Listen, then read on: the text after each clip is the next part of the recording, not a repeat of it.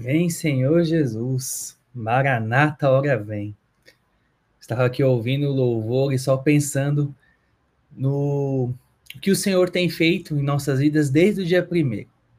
Eu não sei se você parou para entender o porquê que o Senhor trouxe essa palavra para o começo de 2024. Eu não sei como é que você está prestando atenção desde o dia primeiro até hoje, dia 11, e nós vamos finalizar amanhã, dia 12 o que, que você está fazendo com as palavras que você está recebendo? Então, antes de mais nada, antes de você ouvir a palavra de hoje, já preste atenção nisso. Por que, que Deus está nos pedindo para nós cavarmos e desentulharmos os poços das águas vivas do Senhor em nós? Porque Ele está voltando. E para que a gente possa viver a totalidade daquilo que Ele tem para cada um de nós, nós precisamos estar transbordando da presença dEle. E a gente só vai conseguir transbordar da presença de Deus, transbordar do Espírito Santo do Senhor em nós, se não houver entulho dentro de nós. É por isso que ele está te pedindo essa palavra nesta noite. E hoje, o nosso tema da nossa palavra é cavando e desentulhando poços para o futuro. E eu confesso que eu tinha aqui uma, um roteiro, digamos assim, para esta noite. Mas eu sentei, fui orar ao Senhor, e aí o Senhor foi me dando algumas coisas que eu olhei assim e falei, Jesus poderoso. Mas vamos lá para a leitura da palavra é, base desta noite, né? Que todos nós já temos lido aí desde o primeiro dia, que é Gênesis 26, e eu vou ler do versículo 12 até o versículo 25. Amém? Então pega aí sua Bíblia, abra no teu celular se você puder. Se você tiver sua Bíblia física aí do seu lado, também abra. Ah, pastor, mas a gente está lendo esse texto o tempo todo, e aí eu já estou quase decorando. Que bom! Mas leia comigo novamente, porque cada vez que a gente lê a palavra do Senhor, ele revela algo novo. E é isso que eu vou te mostrar. E por causa desse tema, o Senhor fez saltar algumas coisas nesse texto que nos remetem ao futuro. Então, eu gostaria que você lesse comigo Gênesis 26, do 12 ao 25. Diz assim: Semeou Isaac naquela terra, e no mesmo ano recolheu cento por um, porque o Senhor o abençoava. Enriqueceu-se o homem, prosperou, ficou riquíssimo. Possuía ovelhas e bois e grande número de servos de maneira que os filisteus lhe tinham inveja. E por isso lhe entulharam todos os poços, que os servos de seu pai havia cavado nos dias de Abraão, enchendo-os de terra. Disse Abimeleque a Isaac: Aparta-te de nós, porque já és muito mais poderoso do que nós. Então Isaac saiu dali e se acampou no vale de Gerar, onde habitou. E tornou Isaac a abrir os poços que se cavaram nos dias de Abraão, seu pai, porque os filisteus os haviam entulhado depois da morte de Abraão, e lhes deu os mesmos nomes que já seu pai lhes havia posto. Cavaram os servos de Isaac no vale e acharam um poço de água nascente. Mas os pastores de Gerar contenderam com os pastores de Isaac, dizendo: Esta água é nossa. Por isso chamou o poço de Ezeque porque contenderam com ele. Então cavaram outro poço, e também por causa desse contenderam. Por isso recebeu o nome de Sitna. Partindo dali, cavou ainda outro poço, e como por esse não contenderam, chamou-lhe Reobote. E disse: Porque agora nos deu lugar o Senhor, e prosperaremos na terra. Dali subiu para Berseba. Na mesma noite, lhe apareceu o Senhor e disse: Eu sou o Deus de Abraão, teu pai. Não temas, porque eu sou contigo. Abençoar-te-ei e multiplicarei a sua descendência por amor de Abraão, meu servo. Então levantou ali um altar e, tendo invocado o nome do Senhor, armou a sua tenda. E os servos de Isaac abriram ali um poço. Amém? Então aqui nós temos o nosso texto base que nós temos lido aí ao longo desses dias, ao longo desse tempo. E queridos, o Senhor ele é tão tremendo que ele começa a revelar muitas coisas para nós durante esse tempo.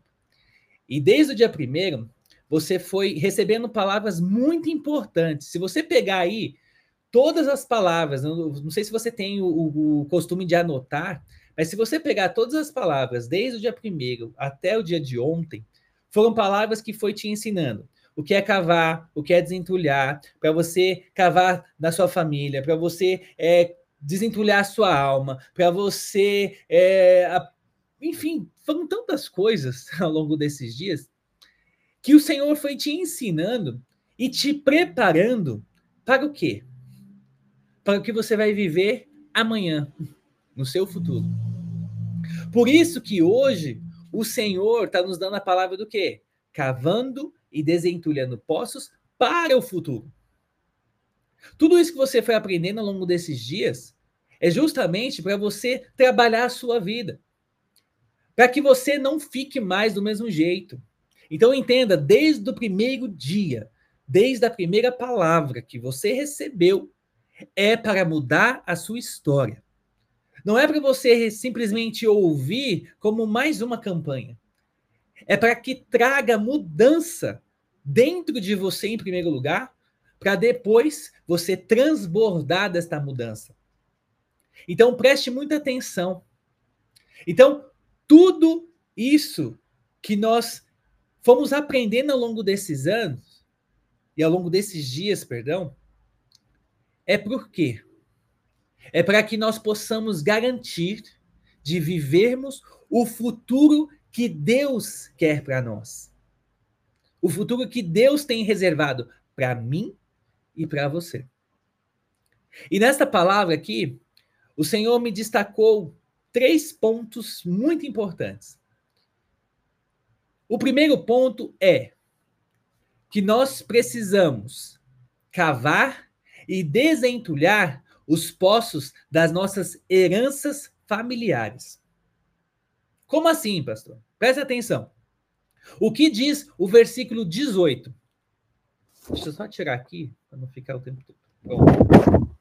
O que, que diz o, o versículo 18?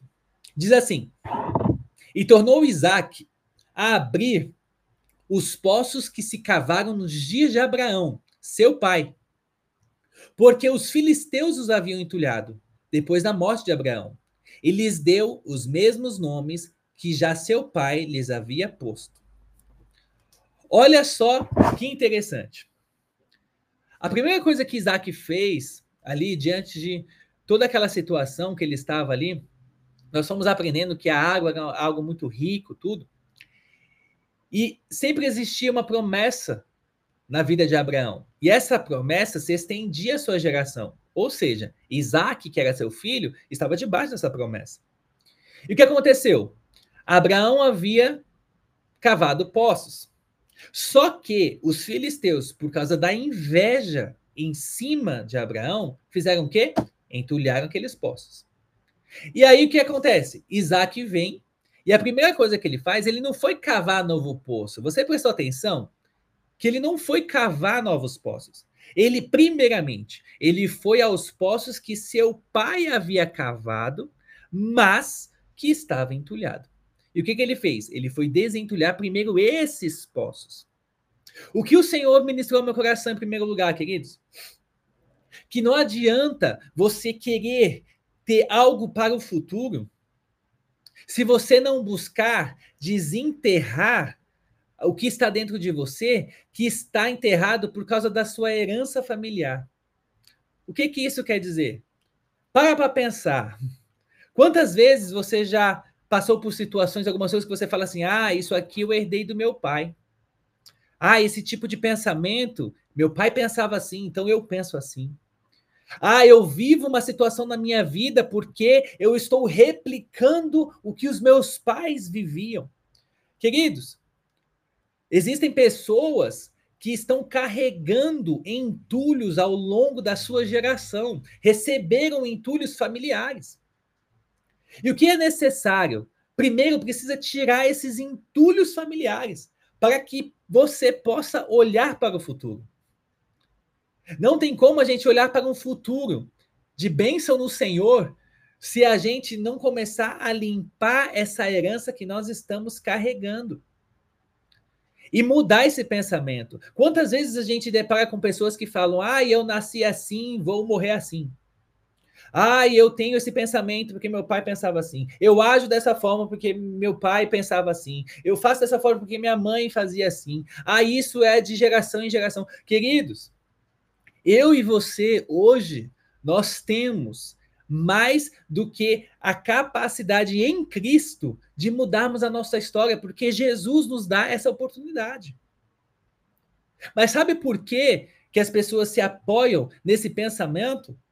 Porque é muito difícil mudar algo. Não é fácil.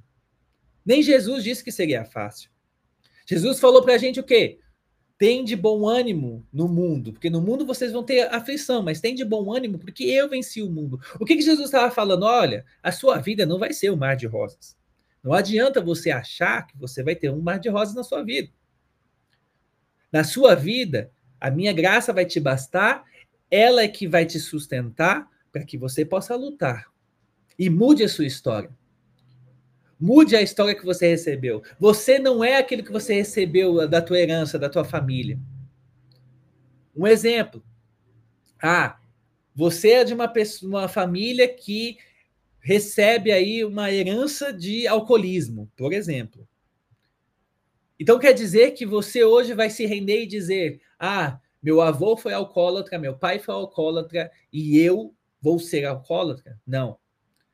O Senhor te dá a oportunidade de hoje você dizer: meu avô pode ter sido alcoólatra, meu pai pode ter sido alcoólatra, mas na minha geração isso vai cessar, vou mudar a minha história.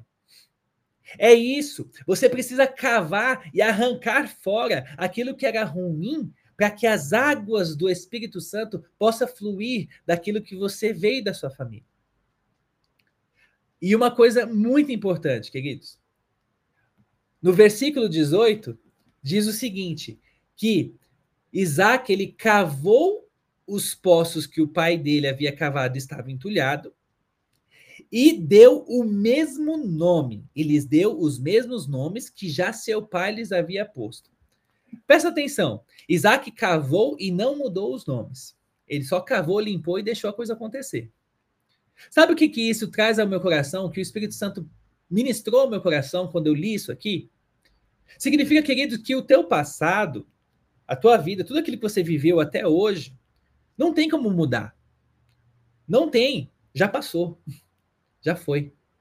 Então não tem como você apagar. Não existe isso. Né? Não tem como você pegar um, um corretivo, uma borracha e passar em cima do seu passado. Aquilo que você fez de bom foi ótimo, aquilo que você fez de errado passou, foi errado, enfim, não tem o que fazer. Passou. O que você pode fazer é o quê? Mudar a sua história hoje no presente para garantir um futuro em Deus. É isso. Você pode fazer isso. Você pode mudar o seu presente para que ele reflita o seu futuro. É isso que você pode. Então, Isaac ele cavou os poços antigos do seu pai. Ali, com certeza, voltou a jorrar água. Aqui, ó, não diz para a gente, não deixa ali. Ali está falando que depois, ó, no versículo 19, diz: Cavaram os servos de Isaac no vale e acharam um poço de água nascente. Ou seja, eles cavaram ali onde estava entulhado, ainda existia água. Ou seja, querido, você pode mudar a tua história, tirando os entulhos do que você recebeu da sua herança familiar, para poder deixar as águas do Espírito Santo fluir naquele lugar aonde existia tristeza, aonde existia dor, aonde existia mágoa, aonde existia tantas coisas dessas heranças que você recebeu, as águas do Espírito vão fluir e não vai mudar o nome daquele que aconteceu. Mas você vai ver as águas do Espírito Santo jorrar dali, daquele lugar. Então a primeira coisa é cave e desentulhe os poços das heranças familiares que você tem para garantir o seu futuro. O segundo ponto é persistir em alcançar as águas do Espírito Santo na sua vida. Nós lemos que depois que Isaac ele cavou os poços que o pai dele havia cavado e estava entulhado, ele foi e começou a cavar os próprios poços. Ou seja, ele começou a fazer o trabalho dele. Ele mesmo começou a caçar lá, junto com os servos, e cavar o poço.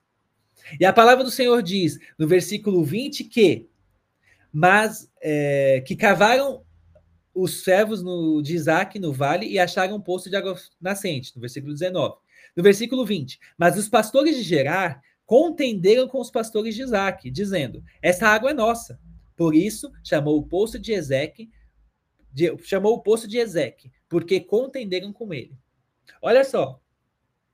Isaac vai, cava o primeiro poço, encontra água. Quando ele encontra água, o que acontece? Os pastores dali falam: opa, encontrou água? É nossa, vamos brigar. E eles contendem, ou seja, eles brigam com os pastores de Isaac. E aí Isaac faz o quê? Tá, tá bom. Ele deixa aquele posto, coloca o nome ali de Ezeque, que significa contenda, e parte para a próxima. Depois, ele cava de novo, versículo 21. Então cavaram outro poço, e também por causa desse contenderam. Por isso recebeu o nome de Sitna. O que acontece? Isaac sai daquele lugar onde ele tinha cavado o primeiro e colocou o nome de Ezequiel e vai cavar mais um. Quando ele está cavando lá, encontra mais água. Só que aí o que aconteceu? Os pastores voltaram a contender com ele ali. Essa água é nossa. O que, que Isaac fez? Tá bom, deixa aí. Então, por isso vai se chamar Sitna. Sitna significa inimizade. Ele deixa lá o poço e parte para outro. No terceiro, ele vai e cava novamente. E dessa vez, não contenderam com ele. Aí ele chama de Reobote. Queridos, o que o Senhor fala conosco com isso é que, se você quer garantir a presença do Espírito Santo na tua vida, ao longo da tua geração, até o dia da sua morte, ou se Jesus voltar antes, a gente não sabe quando Jesus vai voltar, mas ele está voltando.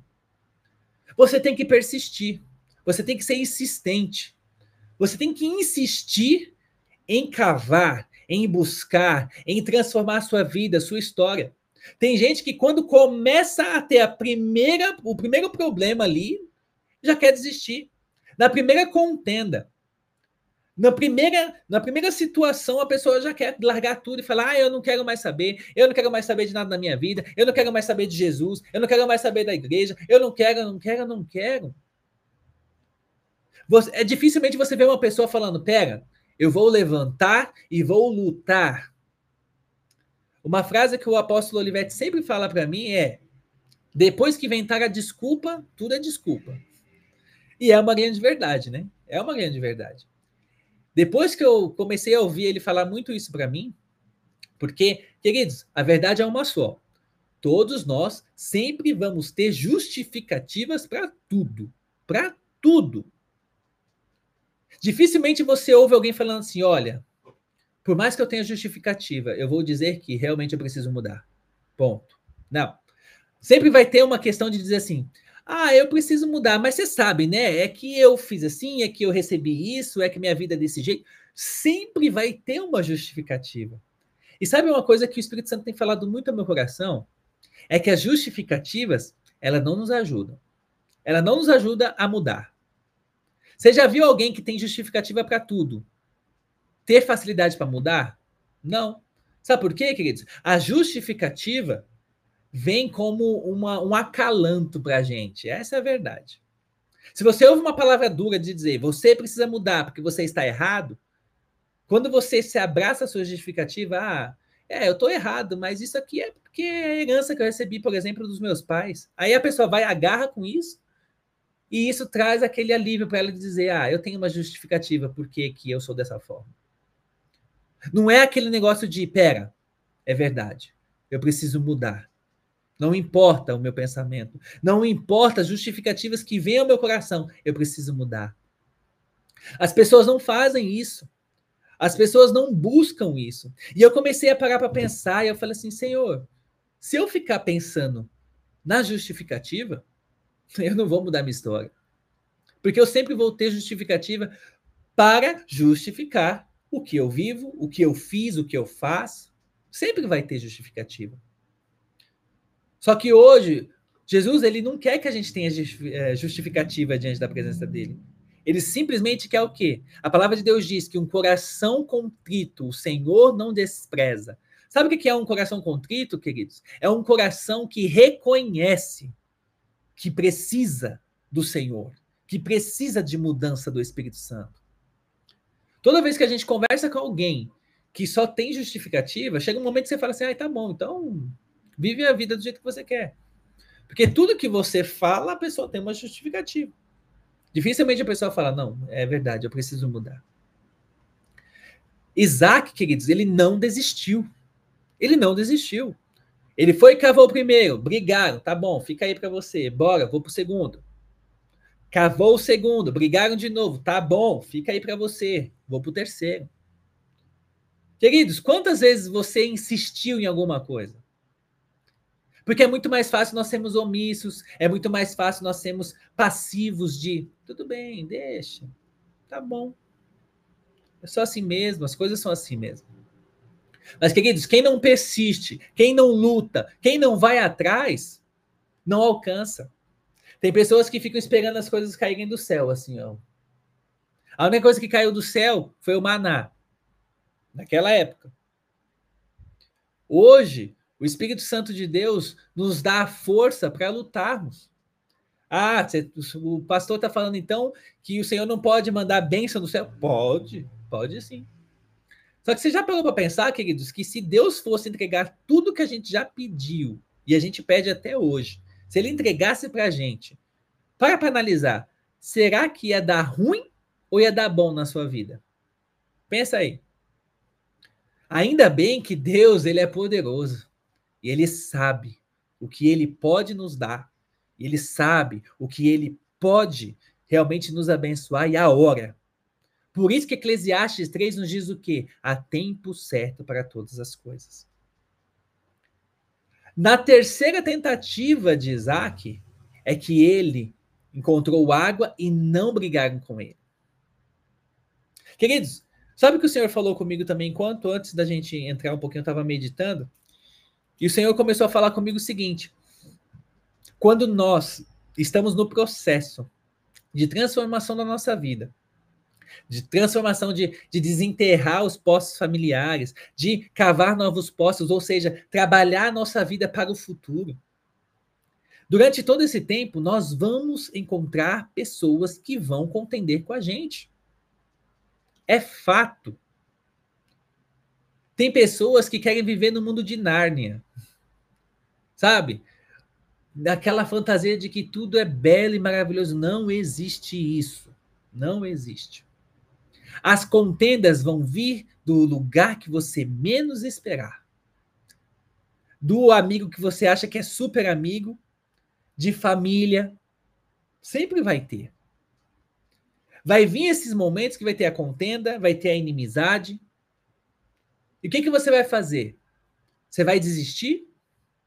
Ou você vai persistir em encontrar as águas do Espírito Santo para a tua vida e para a tua família e para a tua geração? E quando você encontrar, você poder colocar o nome de Reobote e dizer aqui, ó, achei.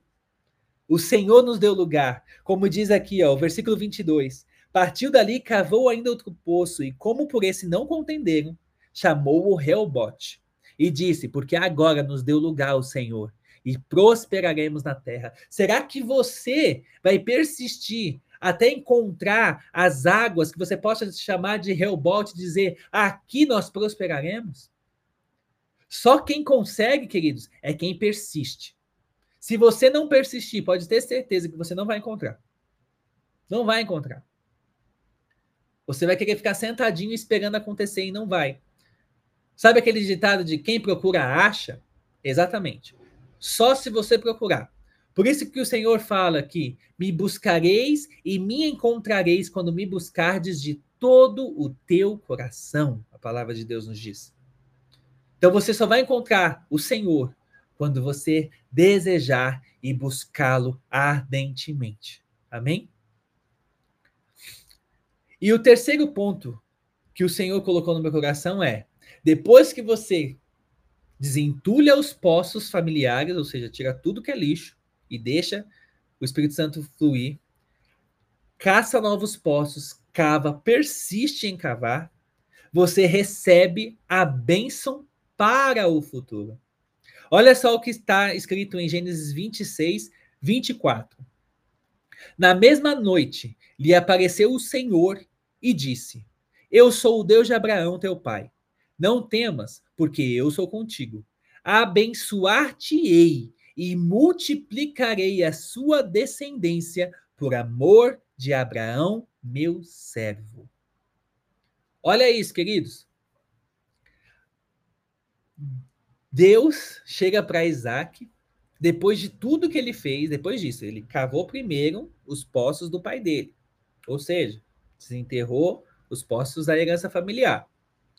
Depois, continuou persistindo para encontrar águas profundas, águas novas no Espírito Santo, mesmo quando brigaram com ele, mesmo quando contenderam com ele, ele persistiu e continuou. Até ele encontrar um poço que ninguém contendeu, ou seja, ele chegou ali no lugar certo. Deus vira para Isaac e diz: Olha, agora sim, eu sou o Deus do teu pai Abraão, e eu estendo sobre você a bênção que eu derramei nele. E essa bênção vai estender para a sua geração.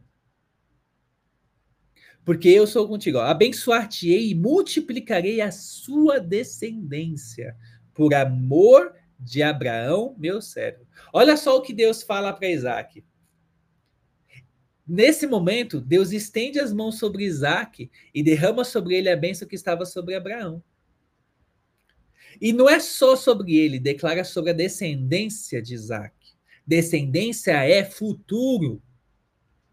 Queridos, você começa a compreender que o que você foi recebendo desde o dia primeiro até agora, você não está recebendo só para abençoar a sua vida, mas principalmente para abençoar a tua descendência, a tua casa. O Senhor foi te preparando ao longo desse tempo para você ser abençoado e abençoar a tua geração. Essa bênção é estendida não somente para você, mas para a tua casa, para os teus filhos, para os filhos dos teus filhos, até a quarta geração. A bênção do Senhor se estende sobre você. Então, queridos, nós precisamos entender que hoje o Senhor nos dá a oportunidade, para mim, para você, de mudarmos a nossa história e recebermos algo poderoso do Espírito Santo que vai estender sobre a nossa geração. Não importa o que você viveu até hoje, não importa o que você recebeu até hoje, de heranças, de paz, de tantas coisas, não importa. O que importa é que Deus, o único poderoso, o único Deus poderoso que existe, porque o nosso Deus é o único, não existe outro. Ele pode mudar toda e qualquer história. Não existe nada impossível para Deus. A palavra de Deus nos pergunta: caso há impossível para Deus? Não existe. Não existe. Você pode mudar. Você pode receber algo novo do Senhor. Sua geração pode receber algo novo do Senhor, se você assim desejar. Se assim você lutar, se assim você permitir com que o Espírito Santo de Deus trabalhe em você e através de você. Está na hora de eu e você levantarmos em posicionamento no Senhor e dizer: Senhor, eu quero mudar a minha história. Eu quero mudar aquilo que está dentro de mim. Só o Senhor pode, querido. Eu não posso fazer nada por você. Os apóstolos não podem, pastor não pode, evangelista não. A gente não pode fazer, a gente pode ensinar, a gente pode estar aqui e nós somos iguais a vocês. Se nós não permitirmos que o Espírito Santo trabalhe em nós, de nada vale. E o mesmo Espírito Santo que habita em mim, que habita na pastora Ana, no apóstolo Olivete, na apóstola Estela, nos evangelistas, no Jean Sara, é o mesmo que habita em você, queridos. Não tem mudança. É o mesmo Espírito Santo. É o mesmo, é o mesmo Deus, é o mesmo de ontem, hoje, será eternamente. Você tem a capacidade nas suas mãos, querido, de ser mudado, de mudar a sua história. Então peça para o Espírito Santo hoje, Senhor, Me dê força suficiente para mudar a minha história. Me dê força suficiente para mudar a história da minha casa, para mudar a história da minha família, dos meus filhos. Eu quero que a minha geração seja diferente. Eu quero que a geração que sair de mim, fluir de mim, seja uma geração sadia, uma geração gerada pelo Espírito Santo de Deus, para trazer o impacto a esta geração que nós vivemos hoje. Você tem essa oportunidade de fazer a diferença. E concluindo, eu lendo aqui, o Senhor colocou no meu coração que a conclusão de tudo isso que Isaac viveu foi que Isaac chegou diante do Senhor e ofereceu a ele um sacrifício. Olha só, versículo 25. Então levantou ali um altar, e tendo invocado o nome do Senhor, armou a sua tenda, e os servos de Isaac abriram ali um poço. Queridos, todas as vezes que você ler na palavra de Deus ali que foi levantado um altar, altar é lugar de sacrifício. Ou seja, oferta. Isaac levantou um altar ao Senhor e entregou um sacrifício ao Senhor diante da promessa de que ele acabara de receber do Senhor. Queridos, todos os dias aqui depois da palavra, você tem feito o quê? Ofertado. O que, que é essa oferta? Ah, pastor, é porque a igreja está em construção. Então, vocês estão pedindo oferta para poder abençoar. Também. Também, não está errado. Mas sabe o que significa oferta, queridos? Oferta é sacrifício. Oferta é sacrifício diante de Deus. Você não vai construir ali um altar e vai botar um, um, um, uma ovelha ali para queimar você vai entregar o quê? O seu sacrifício é uma oferta ao Senhor, que pode ser a oferta financeira, pode ser a oferta de serviço, pode ser tantas coisas como a gente ensina, mas é oferta. Todas as vezes que nós recebemos uma palavra, nós recebemos uma bênção do Senhor, nós temos que abençoar, nós temos que agradecer ao Senhor através de um sacrifício, de uma oferta. Então, antes de nós encerrarmos todo esse momento, e antes de eu orar sobre essa palavra, eu gostaria que eu e você, agora, nós fizemos esse, fizéssemos esse momento. Se você entendeu, se você entendeu essa palavra, eu gostaria que você já fizesse o teu momento de oferta, de sacrifício ao Senhor, e aí nós vamos orar juntos sobre essa palavra e sobre o futuro que nós queremos ter no Senhor. Então, se você puder agora, pegue aí seu celular, faça o, o Pix para a nossa conta. Está aqui os QR Codes da oferta do novo prédio. Vai estar tá tudo indo para o novo prédio, que está ficando lindo. E, queridos, você entrega a sua oferta agora. E quando você entregar, nós vamos orar, mas que você entregue dizendo: Senhor, eu recebi uma palavra e eu quero selar a minha palavra durante todos esse, esse, as palavras que eu fui recebendo ao longo desses dias, ainda tem amanhã. Mas eu quero entregar essa oferta dizendo: Senhor, está aqui minha oferta que eu estou entregando, porque o Senhor está prometendo tantas coisas sobre a minha vida. A Bíblia é cheia de promessas, querido. É cheia de promessas. E o Espírito Santo de Deus, ele pode e vai fazer coisas grandes. Então, enquanto você oferta ao Senhor agora, eu quero orar com você sobre esta palavra.